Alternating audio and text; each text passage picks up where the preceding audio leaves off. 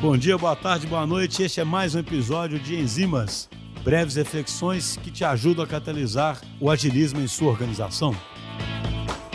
Oiê, meu nome é Felipe, eu sou designer gráfico e atualmente uma das lideranças do marketing na DTI. Eu atuo mais especificamente nas estruturas de comunicação e de branding. Hoje eu vim conversar um pouquinho com vocês nesse enzima sobre um tópico que está super em alta faz umas semanas: as ferramentas de inteligência artificial.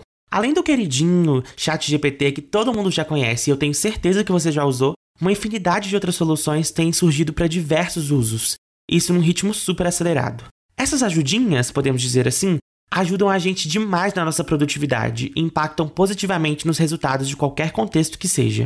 Nas últimas semanas, várias discussões têm ocupado as redes sociais e até outros veículos de mídia mais tradicionais sobre o uso dessas ferramentas. Sempre surgem aqueles questionamentos: ah, isso vai substituir meu trabalho? Qual é o limite disso? Ou às vezes até sobre o uso ético ou não dessas ferramentas. Por ora, acho que faz bem a gente entender que isso são perguntas muito complexas e que ninguém tem uma resposta definida.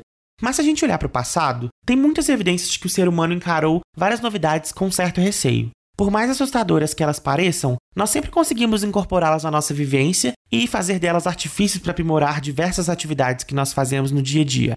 Voltando um pouquinho para o meu contexto, que trabalho numa empresa de tecnologia, eu posso tirar proveito de muita coisa legal. Como a maioria de vocês deve saber, a tecnologia por trás do chat GPT, a própria GPT, que significa Generative Pre-trained Transformer, ela é open source. Isso faz com que várias variações irmãs do chat GPT comecem a existir. Uma delas, por exemplo, é o Write Sonic, que tem inúmeras funções pré-selecionadas e uma interface bem mais amigável, digamos assim. Ele já consegue gerar imagens pelo próprio chat e além de permitir escolher várias personalidades pré-treinadas para te gerar respostas. Uma função super interessante também é a capacidade de gerar tutoriais super detalhados para qualquer atividade. Eu tenho usado bastante para aprender algumas coisas novas de Excel. No mundo do design gráfico e do marketing, que é a minha área, a coisa ainda fica mais diversa. Podemos falar do Copilot da Microsoft, que vai fazer apresentações inteiras no PowerPoint a partir de uma frase, ou copies no Word de qualquer tamanho para qualquer tipo de pauta. Existem ferramentas específicas também para copy, como o Copy AI, que gera blog posts e roteiros de vídeos e até TikToks em poucos segundos.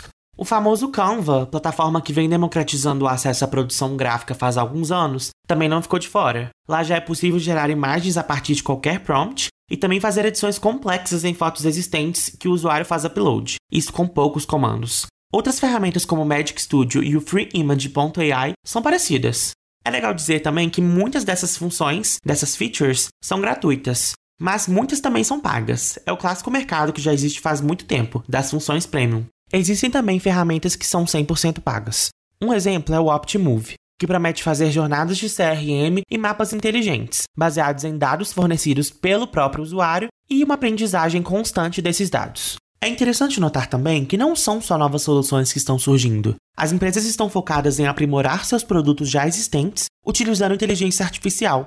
Do mesmo jeito que eu mencionei o Copilot da Microsoft, que vai se integrar ao clássico pacote Office, a gigante da criatividade Adobe, por exemplo, tem implementado diversas novas features utilizando inteligência artificial nas suas principais aplicações, como por exemplo Adobe Photoshop, Illustrator e InDesign. Ainda falando de Adobe, é legal pensar que eles pegaram uma tecnologia que está super em alta, que é o GPT, para criar uma nova solução que vai agradar o seu próprio nicho. Um exemplo disso é o Adobe Podcasts. Ele transforma qualquer áudio gravado em um ambiente ruidoso, com muitos barulhos, ou às vezes com equipamento não tão de qualidade, em um áudio que parece gravado num estúdio profissional. Ou seja, a Adobe acaba fidelizando ainda mais o seu público-alvo, que já faz naturalmente uso dos seus produtos. Isso porque ela traz mais inovação com a tecnologia que está em alta e garante que seus usuários tenham os melhores resultados. Falando um pouco de produtividade no dia a dia, já existem até extensões para navegadores que utilizam inteligência artificial. O Compose.ai é um grande exemplo disso. Ele otimiza a sua escrita dando sugestões em tempo real em qualquer campo de texto que você esteja utilizando, seja no e-mail ou alguma rede social, enfim, qualquer site.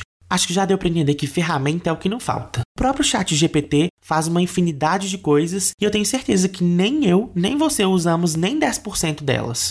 Claro que a gente não pode deixar nossas metodologias de lado, as nossas boas práticas, isso em qualquer contexto. Por exemplo, eu sou formado em design gráfico e eu tenho as minhas metodologias de criação, de produção, de pensar em como eu vou desenvolver uma peça. Mas ao mesmo tempo eu posso usar o chat GPT, por exemplo, para me gerar ideias, um gerador de imagem para me dar um fresh start ali naquilo que eu estou produzindo. Então, assim, é pensar em estratégias que não vão prejudicar os meus resultados, mas sim potencializar eles para algo melhor. Em resumo, as ferramentas de inteligência artificial já estão por toda parte. Tem opção para todos os gostos e opção para todos os usos. Em um período de tempo muito curto, o GPT saiu de uma bolha de pessoas ligadas à tecnologia para ser usado por milhões de pessoas de diversas áreas. Ou seja, eles já estão por aqui e vão atingir cada vez mais pessoas. Cabe a nós fazer uma reflexão individual das nossas atividades e tentar incorporar aos poucos alguns processos que podem ser ajudados pela inteligência artificial. Afinal, se alguém está te oferecendo uma coisa que vai te ajudar, fazer com que você faça seu trabalho mais rápido e provavelmente atinja melhores resultados, isso não é de se recusar, né? Foi isso. Eu espero que vocês tenham gostado. Caso você saiba de alguma outra ferramenta legal que eu não citei aqui, entre em contato com a gente lá no arroba usagilistas ou também no e-mail que está na descrição do episódio. Valeu, tchau, tchau!